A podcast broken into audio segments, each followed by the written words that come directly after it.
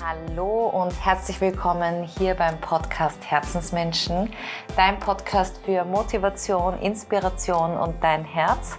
Mein Name ist Caroline Kreuzberger und ich freue mich so sehr, dass du heute wieder mit dabei bist. Ja, es ist der zweite Monat in diesem Jahr, Februar, und ja, wir starten diese Folge mit einem unfassbar spannenden Thema, nämlich dem Thema Narzissmus und vor allem auch mit der Frage, wie man erkennt, ob man in einer toxischen Beziehung ist oder nicht. Und ich hatte ein unglaublich spannendes und aufklärendes Gespräch mit der lieben Katja Demming aus Deutschland. Sie selbst war in einer toxischen Beziehung mit einem Narzissten und hat wirklich ähm, in diesem Gespräch all ihre Erfahrungen, ihre Gefühle ähm, ja, mit uns geteilt und auch vor allem, wie sie da rausgekommen ist. Und ja, sie arbeitet auch als psychologische Beraterin und hilft ganz, ganz vielen Menschen zu erkennen, ob sie in einer toxischen Beziehung sind oder nicht. Und ja, wir sprechen auch darüber, wie man, wie man einen Narzissten erkennt und ja, was man tun kann, wenn man wirklich in so einer Beziehung drinsteckt. Ja, und ich wünsche dir jetzt ganz viel Freude beim Hören und let's go!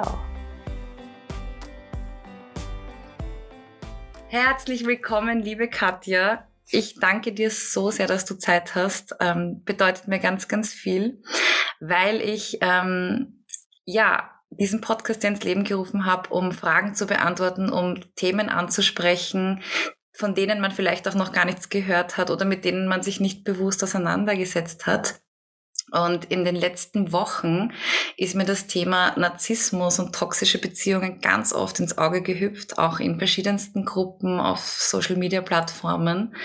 Und ganz, ganz viele Leute ähm, suchen da eigentlich auch Hilfe. Und ähm, ich fand äh, das so toll, wie ich von dir gehört habe und ein Interview mit dir gehört habe, wie du ähm, wie du hineingehst in dieses Thema, wie, wie du die Tür aufmachst in dieses Thema. Und deshalb danke für deine Zeit und dass du, dass du dir, ja, für uns hier in Wien, Österreich auch Zeit genommen hast, um uns hier ein bisschen aufzuklären zu dem Thema. Also vielen Dank. Ja, ich danke dir, liebe Caroline, für die Einladung und sehr gerne kläre ich auch Österreich auf, zumal ich yeah. schon sehr, sehr viele Klienten in Österreich habe und ähm, mit denen arbeite und von daher über Narzissmus kann man nicht genug aufklären und deswegen danke ich auch dir, dass du mir die Möglichkeit gibst und den anderen da draußen, unseren Hörerinnen und Hörern, das Wissen mh, mm, zu erlangen und das ist, glaube ich, ganz, ganz wertvoll. Danke für deine Arbeit. Ja, vielen Dank. Und es ist ja jetzt so, du bist psychologische Beraterin und du hilfst ja bereits ganz vielen Menschen. Und kannst du uns aber auch ein bisschen zurück in deine Geschichte nehmen? Warum ist das überhaupt, warum ist das Thema überhaupt in deinem Leben? Ähm, wie kam es, dass du jetzt ähm, in die Richtung auch gegangen bist zu arbeiten? Also kannst du uns da ein bisschen abholen, ähm, mal zu deiner Person auch? Würde mich voll freuen. Ja, super, super gerne. Also Narzissmus ist ein Thema, was mich schon ehrlicherweise so in der Kindheit begleitet hat, was mir natürlich damals nicht bewusst war. Und mh, mm, ganz lange wusste ich eben auch nicht, was das ist und bin aber irgendwie ständig in irgendwelche komplizierten Beziehungen geschlittert, wo ich ähm, häufig nicht gesehen wurde, wo ich nie richtig war, wo ich nicht gut genug war, wo ich immer irgendwie das Gefühl habe, ich muss kämpfen, ich muss anders sein, ich muss mich anpassen, ich muss mich unterordnen. Und irgendwie hat es nie gereicht. Und ich habe dann auch geheiratet und zwei Kinder bekommen und in dieser Ehe war es aber schon so, dass ich diese ähnlichen Gefühle wieder auch bekommen habe oder hatte und gleichzeitig auch ähm, ich es nicht mit einem ganz treuen Gefährten zu tun hatte und äh, ich da schon irgendwie gedacht habe, irgendwas stimmt hier nicht und irgendwie ist das alles nicht richtig und ja, habe mich dann ähm, als ich dann stark genug war, nach dem dritten Betrug äh, geschafft zu trennen und bin dann aber an jemanden geraten, der tatsächlich noch toxischer und noch höhere narzisstische Anteile hatte als der vorherige. Und da gab es dann ähm, ja noch mehr Enttäuschung, noch mehr Versetzung, noch mehr seelische Qual, sag ich mal. Und ähm, ich hatte so ein kleines Schlüsselerlebnis, als ich dann ähm, wir eigentlich ähm, zusammen einen Skiurlaub machen wollten und ich dann ähm, ganz plötzlich einen doppelten Bandscheibenvorfall bekam und dort dann gemerkt habe, hier ist niemand für mich da. Also während ich in den OP gefahren bin äh, oder wurde, ist er in den Skiurlaub gefahren. Und ähm, mhm. er war halt überhaupt nicht da. Ich hatte totale Ängste. Er war nicht einmal im Krankenhaus. Er hat mich auch danach nicht besucht. Und dieses so, so, so allein sein und dieses immer nicht gesehen zu werden, was so wie ein roter Faden sich einfach durch mein Leben gezogen hat, hat mich so tief fallen lassen in dem Moment, dass ich, glaube ich, also tiefer wäre es nicht mehr gegangen. Und ich habe mir dann in diesem Krankenhaus die Frage gestellt, warum mir das immer wieder passiert. Warum habe ich immer, ziehe ich Menschen in mein Leben, die mich nicht sehen, die mich abwerten, denen ich nicht wichtig bin, die mich belügen und die mich betrügen. Und das war so eine ganz abgefahrene Situation weil dann irgendwie ich das Gefühl hatte, es spricht jemand mit mir von der Zimmerdecke da im Krankenhaus. Und die Antwort war so, ja, weil du dich nicht siehst ne? und weil du dich belügst und weil du dich betrügst und weil du dich abwertest und klein machst für die Kerle. Und an dem Punkt habe ich gedacht, wow, irgendwas ist da bei mir passiert. Und ähm, das ist so dieser Point of No Return, so nach dem Motto, es geht nicht mehr zurück. Ich weiß zwar noch nicht, wo es nach vorne hingeht und wie es weitergeht, aber hier musste ich ganz gravierend was verändern. Mhm. Und ähm, durch diese, durch diese Bandscheiben-OP bin ich in die Reha gekommen. Dort habe ich auch eine psychologische Betreuung bekommen, eine Psychologin an die Seite. Und die hat zum ersten Mal von Narzissmus gesprochen. Mhm. Und dann wusste ich endlich nach und nach, je mehr ich mich mit dem Thema auseinandergesetzt habe, es ist nicht meine Schuld und ich habe nichts falsch gemacht und ich kann mich noch so viel verbiegen und ähm, anpassen. Ich werde nie in den Augen von Narzissten ist man nie gut genug und ich somit auch nicht. Und dann habe ich verstanden, was ich ändern darf. Aber das zu ändern, ist ja auch nicht leicht. Mhm. Du hast gerade ähm, gesagt, dass du, also dass man sich da Schuldgefühle macht, weil man ja ähm, denkt, man hat, man macht alles falsch. Und ähm, wie hast du das dann geschafft, von diesen Schuldgefühlen, also in die in diese Eigenverantwortung zu gehen, zu sagen, boah, ich stehe jetzt für mich ein. Also was hast du da für Schritte gesetzt oder also das war mega schwer. Ne? Und das ist auch nicht, wo ich sagen kann, es war der oder der oder der Punkt, sondern ich glaube, ein Sammelsurium aus vielen verschiedenen Dingen. Mhm. Aber es ist natürlich so, dass wir, also ich in der Kindheit schon konditioniert wurde oder geprägt wurde von wegen, ich reiche nicht, ne? ich muss mich anpassen, ich muss lieb, brav und nett sein, ich muss leisten, ja. Und dann werde ich geliebt. Und diese Prägung habe ich natürlich mitgenommen. Und wenn dann, wenn man dann auf einen Narzissten stößt, der ja eigentlich nur sich im Blick hat, dann wird es plötzlich ganz schwer, weil der natürlich immer sagt, wenn du dich anpasst, wenn du das machst, was ich will und wenn du ähm, ja einfach spurst, dann ähm, bist du richtig. Und durch die Prägung meiner Kindheit habe ich das natürlich immer wieder locker bedient, weil ich mhm. gedacht habe, das ist Liebe. Und gleichzeitig hat es aber nicht geklappt. Und dann kommt der Narzisst und sagt, ja, du bist schuld, dass das nicht klappt. Und ich sage, ja klar, ich bin schuld, weil dann bin ich wohl immer noch nicht so, wie er mich haben will.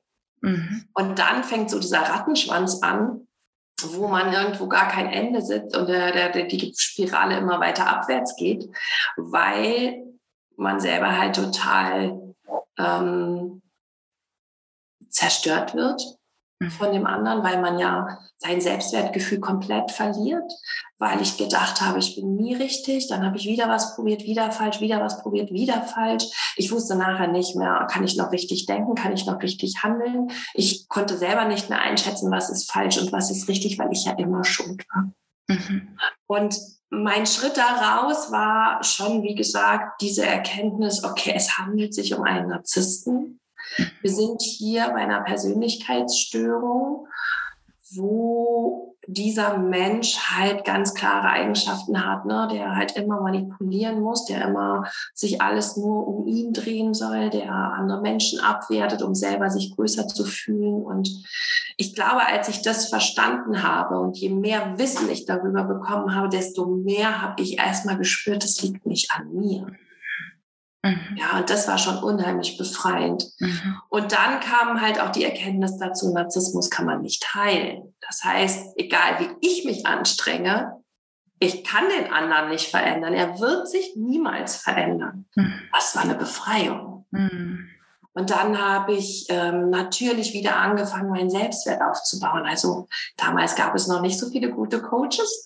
Da ging man noch ganz klassisch in die Therapie. Also ich habe eine Verhaltenstherapie dann vor zwölf Jahren gemacht und war wirklich ein Jahr da, jede Woche und habe dann wirklich meine mein Selbstwertgefühl zum Teil zurückgeholt, teilweise erst richtig gefunden ne? Mhm. und habe mir meine innere Stärke wieder zurückgeholt und habe wieder angefangen, mir zu vertrauen und ja. wieder an mich zu glauben und habe dann eben auch geschaut, dass viele, viele, viele Menschen in meinem Umfeld ähm, die ebenfalls eher eine höhere narzisstische Anteile hatten, die auch immer dafür gesorgt haben, dass ich mich angepasst habe, schuldig gefühlt habe, irgendwie nicht richtig war. Die habe ich aussortiert. Ja, da habe ich genau geschaut hier, bei wem fühle ich mich wirklich wohl, wer hört auch mir zu, wer ist auch für mich da. Und ähm, je weniger toxische Menschen ich in meinem Leben hatte, desto mehr kam ich zu mir selbst. Mhm. Und ich glaube, ja, so diese ganzen einzelnen Schritte und dann eben auch diese Erfolge zu spüren, ne, dass man gemocht wird, so wie man ist, ne, dass dann eben mhm. liebevolle Menschen in ein Leben treten. Und ähm, ja, das trägt alles dazu bei, um wieder bei sich anzukommen und diese Schuldgefühle halt loszuwerden. Mhm. Wow, danke fürs Teilen, voll schön. Ähm, ist es nicht auch so, dass wir alle so narzisstische Anteile in uns haben? Oder ist das, also wie kommt es, dass das bei einem mehr ausgeprägt ist und bei dem, also ist es so, dass das jeder Mensch hat, diesen Anteil? Ja, unbedingt. Und es ist auch mega, mega wichtig, weil unsere narzisstischen Anteile äh, sichern unser Überleben. Mhm. Ja, also ähm, wir müssen uns ja auch irgendwie versorgen und ähm, für uns da sein und für uns sorgen. Und dazu brauchen wir natürlich narzisstische Anteile. Ne? Mhm. Und äh, ich sage immer, die, die, narzisstischen Menschen auf dieser Welt sind Frischgeborene, ne? Säuglinge. Die, ähm, da dreht sich alles nur um ihren Nabel. Ne? Die äh, wollen nur bedient und gefüttert und äh, äh gewickelt werden. Ja, und ähm, und dann aber irgendwann fängt ja die Sozialisierungsphase auch an. Und irgendwann mhm. merkt auch ein Säugling, dass es nicht nur um ihn geht und dass es mhm. hier eben auch, dass er auch mal zurückstecken muss, mal warten muss, wenn neues Geschwisterchen kommt, wenn man Freunde kriegt, wenn sonstige Dinge passieren. Und nicht alle kommen da so ganz äh, gut raus oder gesund raus, sondern ganz oft, ähm, es gibt so, so zwei Formen, wo man sagt, es könnte ursächlich sein oder ist ursächlich. Zum einen, dass die Kinder in den ersten drei Jahren in dieser Bindungsphase ein traumatisches Erlebnis haben. Es kann sein, dass die Mutter mal weg ist, einfach mal für vier, sechs Wochen. Also kann ja auch manchmal da irgendwie ein Krankenhausaufenthalt dahinter liegen, muss gar nicht böse sein. Ne? Kann aber auch sein, dass die Mutter nochmal sagt, so was weiß ich, ich ähm, koche jetzt mal für irgendein Kinderlager und bin mal die ganzen Sommerferien weg und das Kind bleibt bei der Oma. Und ähm, der Säugling, der oder das Kleinkind ist ja existenziell abhängig von den Eltern. Mhm. Und in dem Moment kriegt das Kind das Gefühl, ich bin nicht wichtig. Mhm. Meine Mutter wendet sich ab, andere kümmern sich um mich, ich werde nicht gesehen.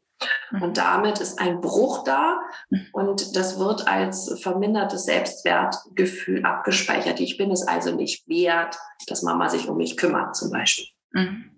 Und daraus entwickeln manche so eine Selbstschutzstrategie und sagen, diesen Schmerz will ich nie, nie, nie, nie wieder fühlen.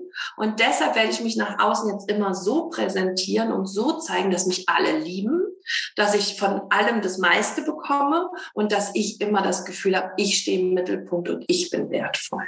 Ne, und das sind so ein bisschen diese grandiosen Narzissten, die wir dann draußen treffen, ne, die ähm, wirklich schillernd und charmant sein können, ne, die aber gleichzeitig auch zerstörerisch sind, Menschen abwerten, tief manipulieren und ähm, ja ausbeuten, ausnutzen, insbesondere auch auf der ähm, geschäftlichen Ebene oder Arbeits in der Arbeitswelt, ne, aber auch im Privaten. Und die andere Möglichkeit, die es auch gibt, das ist, glaube ich, eher die, die wir jetzt in den jüngeren Generationen häufiger finden, ist eben, dass sie einfach überbehütet worden sind. Mhm. Dass sie immer das Beste, das Tollste, das Schönste bekommen haben, keine Grenzen gesetzt bekommen haben und sie dann denken, ich bin sowas Tolles, ich verdiene einfach nur das Beste im Leben. Ja, und die gehen halt in die gleiche Schiene, ähm, haben aber dann eher so ein überhöhtes Selbstwertgefühl und meinen wirklich so, sie sind, sie sind die Kings einfach. Mhm. Mhm. Wow, voll spannend. Das heißt also, wir haben alle so einen Anteil in uns, der, also einen, kann man sagen, gesunden Anteil? Ja, genau, gesunden ja, einen gesunden Anteil, genau. genau. Mhm. Und mh, mm, würde jetzt aber ein Narzisst ähm, selber wissen, dass er Narzisst ist? Also wenn, ähm, wenn, wenn der jetzt in einer Beziehung ist, würde der drauf kommen, oh ja, dann das bin eh ich. Also haben die, sind die offen auch, ähm, um zu reflektieren? Ein Narzisst ist nicht selbst reflektiert. Mhm. Weil, wenn er sich selbst reflektieren müsste, dann muss er ja auch die dunklen Fässer aufmachen. Ah. Und da hat er dann wieder Angst, dass ihm jemand spiegeln könnte, dass er nichts wert ist. Und schon wäre er wieder in diesem Gefühl von einem Kleinkind. Mhm. Ne? Ich bin nicht ja. wert. Ja. Deshalb fängt er an, nicht selbst zu reflektieren, nicht wirklich richtig hinzuschauen, sondern macht es ein bisschen wie Pipi Langstrumpf. Ich mache mir die Welt, wie sie mir gefällt, dreht alles so hin, dass er immer eine weiße Weste hat dass er mhm. immer gut dasteht und dass er somit immer ein gutes Selbstwertgefühl führen kann und in sich mhm. tragen kann. Mhm. Das heißt, wenn er jetzt anfangen würde, ähm, sich zu reflektieren, müsste er sich ja eben auch eingestehen, dass er doch nicht immer so wertvoll ist, für wie er sich gerne halten möchte. Mhm. Ne? Und den fatalsten Fehler, den man machen kann, ist, wenn man als Partner erkannt hat, man ist mit einem Narzissten zusammen, zu sagen, ich glaube, du bist ein Narzisst. Mhm. Weil dann mhm. läuft der Amok, damit mhm. wir nichts zu tun haben. Mhm. Und Narzissten haben eine ganz wichtige Eigenschaft, die sie sich zu Nutzen machen, nämlich alles, was, sage ich mal, ihre weiße Weste bekleckern würde, was ihr Selbstwertgefühl schmälern würde, spalten sie ab und projizieren das auf den anderen. Deswegen hat man ja auch so viele Schuldumkehr, also Schuldgefühle, weil man spricht von der Schuldumkehr, weil die Schuld, die der Narzisst trägt, projiziert er auf die andere Fläche und dann ist der schuld und er macht die ganzen Fehler. Mhm. Und das wird keine 30 Sekunden dauern, dann wird der Narzisst sagen, ich bin kein Narzisst, aber du, das weiß ich schon ganz lange, du bist hier der Narzisst in dieser Beziehung und ich weiß gar nicht, warum ich das noch aushalte mit dir, ne? Und du solltest dich mal in Frage stellen und du solltest in Therapie gehen. Mhm. Und das, ich nenne es mal Opfer auf der anderen Seite, was macht das? Das sagt ja, wahrscheinlich hast du recht. Mhm. Wahrscheinlich bin ich der Narzisst. Oh mein Gott, wie konnte ich das nur glauben? Und ja, vielleicht muss ich in Therapie gehen und vielleicht mhm. stimmt wieder mit mir was nicht. Spannend, okay. Mhm. Das heißt, wenn jetzt, ähm, wenn jetzt jemand zuhört und sich aber nicht sicher ist, ob das ähm, jetzt in diese toxische Beziehung reinfällt, also wie erkennt man das? Weil mh, mm, ich glaube, es gehört auch zu einer gesunden Beziehung dazu, dass man Herausforderungen hat, dass man eben gewisse Themen hat, an denen man arbeiten muss und gemeinsam wachsen darf. Ähm, woher weiß man nämlich auch gerade jetzt so in dieser Zeit, ähm, also die ja auch sehr herausfordernd ist, was, wo, wie kann man das erkennen, ob das einfach nur ein Thema ist, das man in einer Beziehung hat oder dass das wirklich in eine absolut ungesunde Richtung geht? Also, mhm. ja. Ja, also ähm, narzisstische oder toxische Beziehungen haben immer das gleichen, den gleichen Ablauf. Ne? Und zwar beginnt es mit einer Laufbombing-Phase, wo du auf Händen getragen wirst, wo du ähm, ja die, die Prinzessin schlechthin bist und wo du denkst, du hast deinen Seelenverwandten gefunden. Ne? Du bist endlich angekommen. Noch nie hat dich einer so gut verstanden. Noch nie hatte jemand den Wunsch, jeden Wunsch von den Lippen abgelesen und noch nie hattet ihr so viele Interessen gemeinsam. Und du denkst von jetzt auf gleich zwischen uns passt kein Blatt und wir werden alt miteinander. Und es ist einfach wunder, wunder, wunderschön. Ich sage immer ehrlicherweise, es ist zu schön, um wahr zu sein. Also wirklich, als wenn man im Märchen oder im Traum wach geworden wäre. Ja? Und das ist aber ein, in der Lovebombing-Phase setzt der Narzisst quasi eine Maske auf, um so zu sein, dass du nicht mehr von ihm loskommst. Er macht dich quasi so ein bisschen, er zeigt sich so schillernd und so toll, dass du denkst, boah, ich bin aufgewertet, wenn so ein Partner oder so eine Partnerin an meiner Seite ist. Endlich sieht mich einer, endlich liebt mich einer. Viele sehnen sich schon ganz, ganz lange nach diesem Gefühl. Und dieses Gefühl, was so toll war in der Lovebombing-Phase, das lässt sie eben auch in diesen destruktiven Beziehungen auf, aushalten. Denn danach kommt sehr schnell die zweite Phase, das ist die Abwertungsphase. Und da fängt der Narzisst ganz schleichend an zu erzählen, bist du sicher, dass du den Nachtisch noch essen solltest? Oder findest du dich schön in dem Kleid? Also ich meine, es wäre so ein bisschen zu, weiß ich nicht, oder du siehst dick drin aus oder steht dir nicht. Und du stehst morgens auf und er sagt, boah, wie siehst du denn aus? Ja, also dann geht das so ganz schleichend, wo du so denkst, so, ups, ja, das kann er ja nicht ernst gemeint haben. Er war ja noch so nett immer. Ne?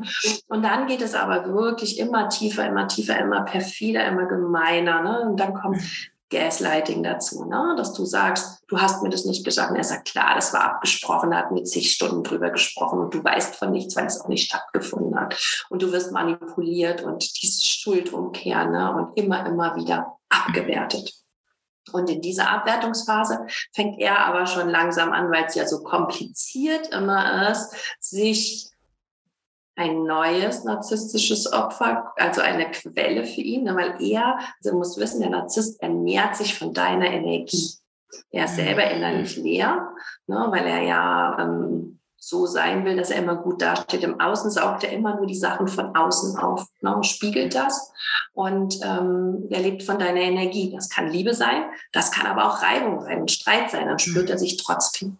Und wenn er jetzt merkt, so in der Abwertungsphase ist es nicht mehr so toll, fängt er schon an, die dritte Phase einzuleiten, das ist die Wegwerfphase. Und die leitet er natürlich erstmal damit ein, dass er jemanden hat, dass wenn du gehst, er nicht alleine ist und er wieder eine narzisstische Zufuhrquelle für sich hat. Mhm. Und in dieser Zeit, in der Wegwerfphase, da wirst du versetzt, da mm, werden Urlaube kurz vorher abgesagt, die ihr geplant habt, da werden sämtliche Zusagen nicht gehalten, du wirst noch mehr ich sag's mal, wie Abschaum oder Dreck behandelt, ja, und dann irgendwann Häufig ist es sogar so, dass gar nicht der Narzisst selbst Schluss macht, sondern dass er dich dahin treibt, weil das will er nicht, weil er will ja nicht der Böse sein.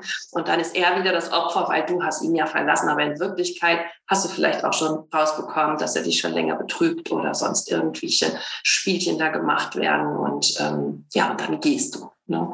Und die ganze Zeit hält man aber diesen, diesen, diese, diese quälende Art von ihm aus, weil man immer sich sagt, wenn ich nun wieder richtig bin und mich richtig angepasst habe, dann gehen wir wieder in dieses Gefühl von einer Lovebombing-Phase. Und da kommt aber niemand, niemand mehr hin zurück. Weil das war nur seine Eroberungsphase, die zeigt er einmal und nie wieder. Das heißt, wenn du mit ihm Schluss machst und er noch keine große gute Quelle hat, dann fängt er das Hoovering an, nennt man. Ne? Das mhm. ist auch dieses Einsaugen. Das heißt, dann kann er noch mal partiell so für, weiß ich nicht, einige Wochen, Monate sein, wie in einer Lovebombing-Phase, damit er dich zurückkriegt. Dann, weil letztendlich ist er natürlich auch auf dich angewiesen und süchtig nach dir, nach deiner, mhm. was deiner Energie, die du ihm gibst. Mhm. Und ich sage immer, wenn Beziehungen kompliziert sind über längeren Raum, Obacht. Wenn Beziehungen so sind, dass du ständig gibst und er nur nimmst, nimmt, Obacht. Wenn er sich null um dich kümmert, ja, sich nicht für dich interessiert und sein Ding macht, ja, Obacht. Aber das wichtigste Zeichen ist für mich immer, wenn du unglücklich bist, dann geh. Egal, ob es ein Narzisst ist oder sonst irgendwie. Mhm. Dafür ist Liebe nicht gemacht, dafür ist Beziehung nicht gemacht. Sicherlich, wie du sagst, hat jeder seine Themen, die man auch aufarbeitet, aber dazwischen darf es entspannend, leicht sein. Mhm. Na, aber wenn es immer schwer ist, wenn es immer ein Kampf ist, wenn du immer das Gefühl hast, ich bin nicht richtig oder es passt nicht und ich bin unglücklich die meiste Zeit, dann geh, dann ist es nicht der Richtige. Mhm. Wow, danke fürs Aufklären, voll schön, ja. Ähm, wenn jetzt jemand in dieser Beziehung steckt und ähm, eigentlich merkt, dass es ihm nicht gut tut, aber nicht rauskommt, woran kann das liegen? Also wieso schafft man das da manchmal nicht, ähm, da rauszusteigen? Oder ja, ja, dafür? ich sage immer, das ähm, muss man erlebt haben. Mhm. Menschen, die nur gesunde Beziehungen erlebt haben, können es nicht nachvollziehen, was in einer mhm. toxischen Beziehung passiert. Mhm. Sie sehen einfach nur von außen, wie man ja schlecht behandelt wird und versteht nicht, warum man nicht geht. Aber man kann nicht so leicht die Reißleine ziehen. Und das liegt daran, dass der Narzisst ja immer so ein bisschen Zuckerbrot und Peitsche macht. Ne? Mhm. Also er ist ja auch nett zwischendurch mhm. und dann ist er wieder ganz böse und perfide und gemein. Und dieses geht immer rauf und runter. Ne? Also mhm. diese, dieses, das ist so ein Spiel, das wechselt sich ständig ab. Ne? Nett, nicht nett, nett, nicht nett. Und für alle Informationen, die wir in unseren Körper kriegen, ähm, schütten wir Hormone aus. Ne? Also es gibt immer chemische Prozesse mit den Informationen, die wir erstmal verarbeiten. Und ganz klar, wenn wir Konflikte haben und uns streiten, dann ist Cortisol und Adrenalin das Hormon, was am meisten ausgeschüttet wird. Und immer wenn wir uns wieder vertragen und Harmonie da ist, dann ist Dopamin, Oxytocin, Endorphine, Serotonin, ne? das sind die schönen Hormone. Und mit der Zeit hat der ähm, Narzisst es geschafft, diese Wechsel so schnell hintereinander zu schalten, dass der Körper immer in diesem Wechsel Adrenalin, Oxytocin, Adrenalin, Oxytocin ausschüttet. Und selbst, das weiß man jetzt, wenn der Narzisst von jetzt auf gleich aus dem Leben genommen würde, würde der Körper danach schreien, ich will wieder Adrenalin, ich will wieder Toxizin, ich will Toxito Oxytocin. Und Dopamin, nehmen wir das, das lässt sich viel leichter aussprechen. Ja. ja und ähm, das ist dann, wenn man vielleicht schon getrennt ist, schreit der Körper weiterhin danach, weil er es gewohnt ist. Und dann ähm, geht man vielleicht wieder zurück weil man das wieder haben will. Dann stalkt man ihn vielleicht, dann macht man irgendwelche verrückten Dinge, da muss man immer gucken, ob er online ist. Und so schaffen wir uns selber diesen Wechsel der Hormone immer wieder zu geben. Und man muss wirklich sagen, wir sprechen hier von einer physischen Sucht. Ja, der Körper ist süchtig nach diesen Hormonausschüttungen. Mhm. Und den können wir eben nicht einfach so unterbrechen und beenden. Das ist genauso wie ein Körper süchtig nach Alkohol, nach Tabletten, nach Drogen oder Zucker sein kann. Ja, mhm. und da auszusteigen ist quasi von jetzt auf gleich ein Kaltentzug. Mhm. Und das ist auch ein Prozess, der wieder ja, sich regenerieren muss und man sagt, wenn man drei Monate keinen Kontakt, nichts gehört, nichts gesehen, keine Info von dem Ex-Partner oder von dem Narzissten hat, dann fängt es an, erträglich zu werden. Dann fängt der Körper, hört er so ein bisschen auf, nach diesem Wechsel zu schreien. Aber bis der Körper wieder eine normale hormonelle Ausschüttung hat, dauert zwölf Monate. Und zwar zwölf Monate, ohne dass man einen Kontakt zu dem Narzissten hatte. Jedes Mal, wenn man den Kontakt hatte, bumm, geht's wieder von vorne. Zurück. Das ist wie, mhm. wie das Glas Rotwein, was der Alkoholiker wieder trinkt. Und ich glaube, erst wenn das alle Menschen verstanden haben, mhm. haben sie, die, die sich trennen, A, mehr Geduld mit sich selbst und die, die das begleiten, auch endlich Verständnis, warum man sich daraus nicht so lösen kann. Boah, Wahnsinn. Mhm. Unglaublich, ja. Also das heißt, man kann daraus kommen. Also man kann, man kann daraus kommen, es braucht einfach auch Zeit, auch ebenso wie du sagst, durch diese ganzen Reaktionen, dass, dass sich alles mal legt und dass man auch Zeit für sich hat und sich mal wieder spürt, weil man gibt ja eigentlich auch seine Identität ein bisschen auf, oder würde ich sagen. Ja, unbedingt. Also man kann da rauskommen. Ich glaube aber tatsächlich, dass man fast nur mit Hilfe rauskommt. Ja. Und ohne Hilfe dauert es halt noch so viel länger. Ja. ja. Also sich hier einen, einen Coach zu suchen, einen guten ne, oder einen guten Therapeuten zu suchen, ist richtig sinnvoll, mhm. weil wir zu oft in diese inneren Saboteure und in diese mhm. Fettnäpfchen, ne, oh nee, ich will aber noch einmal gucken und nein, ich muss aber noch ein Gespräch führen und ich muss noch mal eben meine Sachen wiederbekommen oder was auch immer. Das ist einfach wahnsinnig schwer, ähm, da rauszukommen. Und da möchte ich jedem, der das hört und der sich gerade ertappt, wirklich empfehlen, sich einfach Hilfe zu suchen, bei wem auch immer, wer ihm da gut tut, wer geschult ist, um, um einfach auch schneller wieder auf die Füße zu kommen. Denn du sagst es richtig, wir geben unsere Identität natürlich komplett auf, weil wir in dem Moment einfach nur all das tun wollen, was ähm, der Narzisst möchte. Und damit verlieren wir uns ja komplett unsere Werte, unsere Überzeugung, unsere Bedürfnisse, unser Sein Mhm. Und von daher ähm, müssen wir erstmal wieder lernen, wer bin ich eigentlich? Mhm. Und was möchte ich überhaupt? Und vor allem, was brauche ich? Ganz wichtig ist, wenn wir aus dieser Hormonspirale, aus dem Wechsel rauskommen wollen, dass wir versuchen, die Adrenalinphasen so niedrig wie möglich zu halten, wenn wir getrennt sind. Mhm. Das heißt, immer wenn ich das Gefühl habe, oh, ich muss dem jetzt schreiben oder ich muss äh, da jetzt nochmal bei ihr vom Haus vorbeifahren, dass ich mir dann sage, okay, was kann ich mir Gutes tun? Ne? Mhm. Mache ich eine Meditation, mache ich Yoga, gehe ich mit dem Hund spazieren, mhm. treffe ich mich mit Freunden? was kann ich tun, damit ich aus diesem Zwang, mir jetzt Adrenalin geben zu müssen, herauskommen kann. Mhm. Und wenn ich dann die Klienten frage, ja, was tut dir denn gut? Mhm.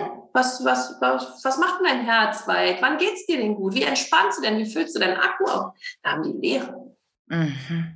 Die wissen zu 2000 Prozent jeder Kleinigkeit, die der Narzisst braucht, damit es ihnen gut mhm. geht. Aber sie haben völlig aufgegeben zu erkennen, was sie eigentlich brauchen, beziehungsweise überhaupt zu wissen, was ihnen gut tut. Mhm. Das ist natürlich auch ein Prozess, wo sie erst wieder reinwachsen und rein äh, ja, das lernen müssen quasi. Und auch hier ist halt eine Begleitung total gut, weil die bleibt mit da und bleibt dran und hilft mhm. zu suchen ne? und gibt Tools und Tipps, wie man wieder Zugang zu seinen eigenen Bedürfnissen gibt. kriegt. Ja. Sich das alles allein zu erarbeiten, ist echt einfach wahnsinnig schwer. Ja. Also das heißt, es ist unglaublich wichtig, da auch wieder in diese Selbstliebe zu kommen und auf sich zu schauen, was tut mir gut und, und ja, wie du sagst, mit Hilfe. Mhm. Ja, die Selbstliebe geht ja komplett verloren. Ja. Wenn man ja den ganzen Tag gespiegelt bekommen hat, dass man falsch ist. Ne? Ja. wenn man immer nur falsch ist und abgewertet wird, ne, dann fängt man ja auch innerlich an, selbst sich abzuwerten und sich nicht mehr gut zu finden. Und das Interessante stelle ich auch immer bei den Coachings fest, ist, dass selbst wenn Menschen auch schon zwei, drei Jahren aus den toxischen Beziehungen heraus sind, reden sie mit sich selbst immer noch so, wie der toxische Partner mit ihnen geredet hat. Mhm. Ne, sie machen sich innerlich immer noch klein oder sagen hier, ne, die haben sind ja häufig so ordentlich Fanatiker, Ordnungsfanatiker, wo die mhm. so innerlich so, oh, ist nicht sauber genug, ist nicht, ich muss noch mal aufräumen und hat er doch recht gehabt, ne, und ich bin ah, ich, ich verstehe dich. Mhm. Und ähm, genau, und das ist immer das ist halt auch noch diese, diese Adrenalinkick, der einfach im Kopf dann bleibt. Weil man nicht verstanden hat, dass man immer sich noch weiter so behandelt, wie der toxische Partner einen auch behandelt hat. Mhm. mhm. Das heißt, ähm, man kann das sehr wohl, ähm, man kann daran arbeiten man kommt da wieder raus. Ähm, was, was hat sich durch deine Transformation durch das, dadurch, dass du an dir so gearbeitet hast, was hat sich eigentlich in deinem Leben verändert? Also du erkennst sicher Narzissten jetzt auf den ersten Blick wahrscheinlich. Also wie hat sich das für dich geändert in deinem Leben? Ja, schöne Frage, beantworte ich dir gerne. Aber als erstes, ich erkenne die Narzissten nicht auf den ersten Blick. Ah, okay, okay, okay. Also es ist immer noch so, dass ich die interessanterweise, wenn fünf Leute in den Raum kommen, finde ich den Narzissten toll. Ja, wo okay. ich so denke, oh, hoffentlich spricht die oder der mit mir und die mag ich und nach einer halben Stunde sage ich, oh. ah. ja, also irgendwie so eine Affinität und ich glaube, das ist einfach diese tiefen Muster und Prägungen aus der mhm. Kindheit, die sind einfach in uns. Ne? Und das ist auch nicht schlimm, wenn wir die nicht gleich erkennen. Wir müssen nur wissen, wenn wir sie erkannt haben, dass wir sofort die Reißleine ziehen und, und uns umdrehen und die Füße in die Hand nehmen und rennen. Genial. Ähm, ja, was habe ich dadurch äh, gelernt? Also ich habe mich, glaube ich, selber dadurch gefunden. Wow. Weil ich, ähm, ja, rückblickend bin ich meinen narzisstischen Partnern auch dankbar, ja, mhm. weil durch das Leid, was sie mir angetan haben, habe ich irgendwann verstanden, dass es mich so gar nicht gibt. Mhm. Und dass ich immer nur im Außen orientiert war. Und dass ich überhaupt nicht wusste, wer ich bin, wenn es kein Außen gab und kein. Boah. Ja. Mhm. Und ich habe ähm, angefangen, halt, ja, mich zu suchen. Ich habe mir ganz klassisch überlegt, was sind meine Werte? Ne? Für was möchte ich leben? Was ist mir wichtig? Ne? Dann habe ich geschaut, welche Fähigkeiten habe ich, welche Talente wurden mir mitgegeben ne? und habe versucht, diese guten, positiven Sachen einfach immer weiter auszubauen und habe auch versucht, immer die negativen anzunehmen mhm. oder wenn es halt gar nicht zu mir passt, auch loszulassen. Mhm. Was natürlich zur Folge hatte, dass ich, als ich dann auf einem höheren Selbstliebe-Niveau mit mir selbst war, auch einen Mann angezogen habe, der auch auf einem höheren Selbstliebe-Niveau mhm. äh, schwingt, sage ich mal so. Ne? Und diese Schwingungen, ne? wir, wir, ziehen an, was wir selber auch ausstrahlen. Ja. Wenn ich, sage ich mal, höher schwinge, ziehe ich natürlich auch Partner an, die höher schwingen. Mhm. Und dadurch bin ich jetzt seit knapp zehn Jahren in so einer wundervollen Beziehung. Wow. Ich, bisher wusste ich nie, dass dass Beziehung leicht sein kann. Ne? Ich dachte immer, es ist kompliziert, es ist anstrengend, man muss Kompromisse machen. Ja, wir streiten uns auch, ja, das sind irgendwie so mhm. Kleinigkeiten. Mhm. Ähm, wir haben keine tiefen, grundlegenden Grundsatzdiskussionen. Ne? Mhm. Das sind mal so Sachen hier, warum hast du nicht die Spülmaschine ausgerollt? Wirklich so Alltagskleinigkeiten mhm. mal, ne? wo man mal sich schlecht abspricht oder Erwartungen nicht erfüllt oder so. Aber ansonsten ist es leicht. Ja? Wir kommen mhm. zusammen und es ist schön und jeder darf aber auch sein Leben haben nebenher und ähm, ja, das ist einfach, ist einfach leicht. Und ich sage immer, wenn es leicht ist, ist es richtig. Mhm. Und diese Erfahrung habe ich dadurch halt einfach machen können, weil ich in den Jahren zwischen, ja, wie alt war ich da? 35 und 40 mich gefunden habe. Mhm. Wow, Wahnsinn. Es ist unglaublich toll, was du aus, also aus, aus deiner Geschichte auch so gemacht hast, dass du dann quasi aus dem Thema, das dich, das dich so verletzt hat, eigentlich jetzt so damit nach außen gehst. Also ich finde das unglaublich. Also ganz, ganz stark und mutig vor allem auch und dass du diesen Weg jetzt in diese Richtung gehst, weil ich glaube, es ist nochmal schöner für einen Betroffenen, wenn man sich Hilfe sucht ähm, von jemandem, die Hilfe zu bekommen und gleichzeitig zu spüren, wow, der versteht mich wirklich. Also der hat das selbst erlebt und jedes Wort, was dieser Mensch mir jetzt sagt, der versteht mich. Also ganz, ganz ja. toll. Ja, ich glaube, das ist auch gerade bei so toxischen Erlebnissen sehr, sehr wichtig, weil ich kriege das auch oft mit bei, von den Klienten gespiegelt, dass sie teilweise schon jahrelang in Therapie gegangen sind und sich aber von diesem Therapeuten, der wahrscheinlich nie eine toxische Beziehung ähm, hatte, sich einfach nicht verstanden gefühlt haben. Und mhm. die sagen dann häufig, Mensch, ich bin jetzt drei Jahre in Therapie, mal eine Stunde bei dir und, und, und du hast Ahnung, du hast Wissen, du ja. weißt, wie es sich anfühlt, ja. Und es hat mir wesentlich mehr gebracht, ja. Mhm. Und ähm, ja, es ist schon, also ich hatte so eine unendliche Sehnsucht danach zu sagen, weil wie gesagt vor zehn Jahren das ja noch nicht so präsent war, hey, wieso war da niemand wirklich? Ja, wieso hat mir da niemand wirklich geholfen? Und wieso bin ich nochmal an einen geraten? Wieso hat mir nicht beim ersten schon jemand erzählt, dass es Narzissmus? Ja. Und deshalb habe ich halt gedacht, okay, hier, hier darf ich was tun. Und ich bin ja mal der Meinung, wenn wir aus Krisen was machen, dann waren wir nie umsonst. Ne? Mhm. Und äh, diese ganzen Wunden, ne, die ähm, werden doppelt und dreifach geheilt, wenn wir da nachher äh, mit unserem Potenzial was Tolles draus machen. Ja. Mhm. Und ich sage jetzt immer, ich musste diesen Weg gehen. Ich musste auch diesen, diesen, diesen Vater haben. Ja, ich musste diese Männer haben, um quasi vielleicht sogar meine Berufung leben zu können und heute das machen zu können und den Menschen helfen zu können, die ich damals gebraucht hätte, mhm. wow. die ich mir gewünscht hätte. Mhm. Ja. Mhm. Und so, aber ich gebe auch zu, ich habe ganz lange das Thema Selbstliebe gecoacht, weil ich ganz lange sehr große Angst davor hatte, wieder da reinzugehen in das toxische ah. Thema. Mhm. Und ich bin jetzt auch im neunten Jahr selbstständig. Und ähm, ich mache erst seit vier Jahren, glaube ich, dass ich das Narzissmus-Thema mit reingenommen habe.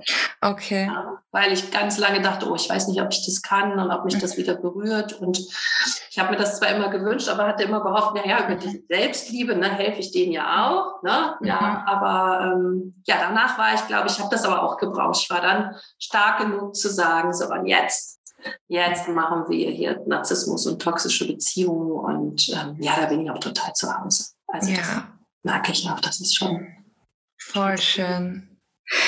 Und ich habe gesehen, du hast ja auch einen Podcast. Mhm. Ähm, wie heißt dieser Podcast? Endlich ich. Endlich ich, genau. Den werde ich unbedingt nachher unten noch rein, rein ähm, schreiben in die Shownotes. Und ein Buch gibt es ja von dir auch. Genau, raus aus der Be narzisstischen Beziehung. Genau. Mhm. Und ähm, eine allerletzte Frage habe ich trotzdem noch an dich.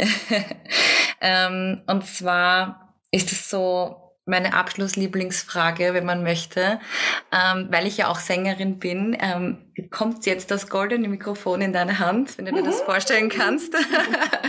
und mit diesem goldenen Mikrofon, also alles, was du in dieses Mikrofon reinsprichst, das hört die ganze Welt. Also das stellen wir uns jetzt einfach mal so vor. Das ist doch mit dem Podcast eh so, oder? In Wahrheit ja. in Wahrheit ja. Ähm, genau. Was, was würdest du all den, also jeden auf dieser, auf dieser, jeden Menschen auf dieser Welt mitgeben, ähm, welche, welche Botschaft, äh, was wäre das, was du jedem auf dem Weg mitgeben würdest? Mich hat ein Buch total geprägt und ähm, das ist Fünf Dinge, die Sterbende am meisten bereuen. Und mhm. hat eine Frau quasi Sterbende befragt und begleitet. Und ich wünsche jedem da draußen, dass er in der letzten Stunde seines Lebens auf ein Leben zurückschauen kann, wo er sagt, das war schön, das war erfüllt, ich bin glücklich gewesen oder ich hatte ein schönes Leben. Man ist nie nur glücklich, klar. Und in diesem Buch wird halt immer beschrieben, wie sie hadern. Ja, ich habe zu wenig Zeit mit meinen Kindern verbracht. Ich habe zu viel gearbeitet. Ich habe zu viel Fokus auf das Geld gelegt. Ja, und hier möchte ich jedem da draußen sagen, wir haben nur dieses eine Leben. Es ist wunderschön und häufig dürfen wir uns bewusst machen, dass wir viel, viel, viel mehr Einfluss nehmen können, dass es eben auch schön und schöner wird. Und sorge dafür, dass du das schönste Leben ever dir kreierst und lass alles los, was da nicht dienlich ist und dich daran hindert und schau immer nach vorne, denn das Leben ist zu kurz, um nur halb glücklich zu sein. Wow, wie schön! Das nehme ich mir heute auch gleich in meinen Tag mit. Voll schön. Liebe Katja, tausend Dank für deine Zeit, für alles, was du mit uns geteilt hast heute, für deine Geschichte und, und all das, was du daraus machst. Also ich, ich freue mich schon so sehr, dieses Gespräch mit allen zu teilen, weil da so viel drin steckt. Und ich glaube, dass es, wie gesagt, immer ganz, ganz wichtig ist, ähm, ja, jemanden zu hören, der das selbst erlebt hat. Und und, zu, und auch zu sehen, dass dieser Mensch das geschafft hat. Und ich glaube, das ist so wichtig und so ähm, ja powerful, dass man die anderen, den anderen Mut macht, da auch rauszukommen. Deshalb tausend Dank für deine Zeit und fühl dich aus Österreich umarmt. Ja, ich umarme dich auch sehr herzlich und sehr gerne und bedanke mich für das sehr, sehr schöne Interview. Du hast wundervolle Fragen gestellt.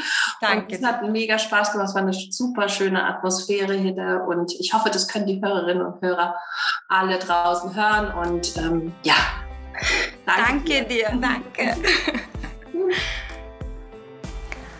Wahnsinnsgespräch mit der lieben Katja Demming. Ich kann nur sagen, ähm, ich habe gerade wahnsinnig viel gelernt aus dem Gespräch und ich hoffe, dass auch du dir da einiges mit rausnehmen konntest und ich werde auf jeden Fall alle Kontakte, also Instagram, ähm, Katjas Webseite mit dir in den Shownotes teilen.